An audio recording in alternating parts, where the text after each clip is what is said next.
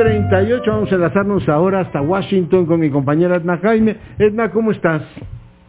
Querido Leonardo, estoy muy bien. Lo primero, decirte que Don Camus, Eric Olson, eh, te mandan saludos muy, muy... Eh, Nuestros cariñosos. grandes, grandes amigos. Dales abrazos a todos. Cuéntanos de qué vamos a hablar esta semana. Mira, eh, querido Leonardo, me gustaría decirte cuál va a ser mi participación mañana en el Wilson Center. Es la octava conferencia eh, que se realiza sobre temas de seguridad, un espacio para reflexionar si lo que estamos haciendo está bien, si está mal y si no, por dónde. O sea, que, que pues, por dónde jalar, por dónde eh, eh, eh, podemos ir construyendo, pavimentando un camino para regresar la paz para el país. Fíjate, ya son ocho, ocho años, Leonardo, y pues seguimos igual, o sea, seguimos contando tragedias. Entonces, me parece bien relevante que eh, toda la mañana, de mañana, esté dedicada a, a reflexionar sobre el tema. Yo voy a estar en la primera mesa con mis queridos colegas David Shirk, que, habla, que habla sobre, Bien, hablará sobre patrones de crimen. Ah, Shirk Eh, va a hablar sobre eso. Ote. Ah, Cirque. ¿Shirk o? Shirk, Ah, sí, el de San Shirk. Diego, sí. El de San Diego, el que habla, eh, el que estudia temas de seguridad y de Sí, sí, justicia, hace unos Alejandro va a hablar sobre sí. la Guardia Nacional, los Shields, si habla temas de energía, y yo, querido Leonardo, eh, lo que quiero abordar mañana, lo que quiero, eh, pues quiero invitar a una reflexión sobre si la política social es política de prevención. Porque eh, tenemos como esta nueva máxima en nuestra conversación, este nuevo, pues como lugar común, donde eh, entendemos que pobre- pobreza y desigualdad generan crimen.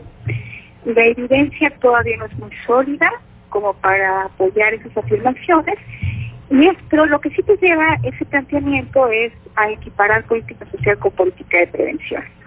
Entonces, en mi plática de mañana, lo que quiero plantear es que no son lo mismo, que hay diferencias sustantivas, Leonardo, que me parece importante que haya políticas para atender a población, a distintos grupos de la población eh, a través de transferencias directas, pero que eso no necesariamente es un antídoto contra el crimen. Eh, eh, eso es lo que quiero exponer. Me voy a concentrar eh, sobre todo en el programa Jóvenes Construyendo el Futuro, porque es el que creo que tiene un vínculo más directo. Está hecho este programa, como lo sabes, eh, es, un, es un programa de empleabilidad que busca dar una opción de trabajo y una beca eh, eh, durante un periodo de un año a jóvenes que no están inscritos ni al sistema escolar, pero tampoco reciben una capacitación, pero tampoco tienen trabajo. Pero la prevención es un ejercicio un tanto distinto porque trabaja sobre factores de riesgo, población en riesgo, y para eso necesitas mucha información, muy buenos diagnósticos, mucha focalización, mucha evaluación, y yo no veo esos componentes en los programas sociales del presidente.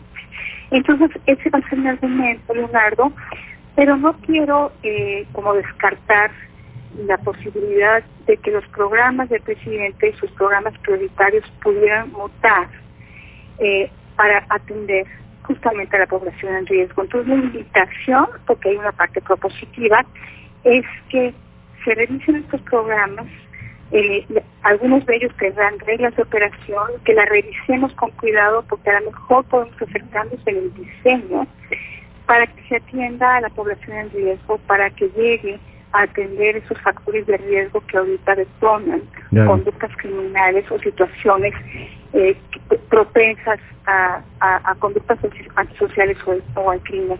Pues muy Eh, pero interesante. quisiera dejar muy claro mañana, querido Leonardo, que no son lo mismo y que nuestro país no puede solucionar su situación de inseguridad si no plantea una política de prevención en serio. Es, es una prioridad, debe ser una prioridad nacional, un eje de la política de seguridad y también hacer un llamado a los gobiernos estatales y locales, porque la, la prevención pues es local, no se puede hacer desde un escritorio de la- de la Ciudad de México, Leonardo, se tiene que hacer desde el terreno, se tiene que conocer muy bien la comunidad que se tiene que atender antes de intervenirla, eh, eh, hacer buenos diagnósticos, pasar de intervención en evidencia.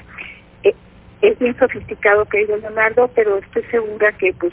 Hay que hacerlo, no tenemos otro camino. Edna, te mando un gran abrazo hasta Washington. Un abrazo para ti Cuídate, que te vaya muy bien. Y bueno, cambiamos de argumento informativo. Quiero decirle que el presidente es abuelo, la, el secretario de Gobernación le da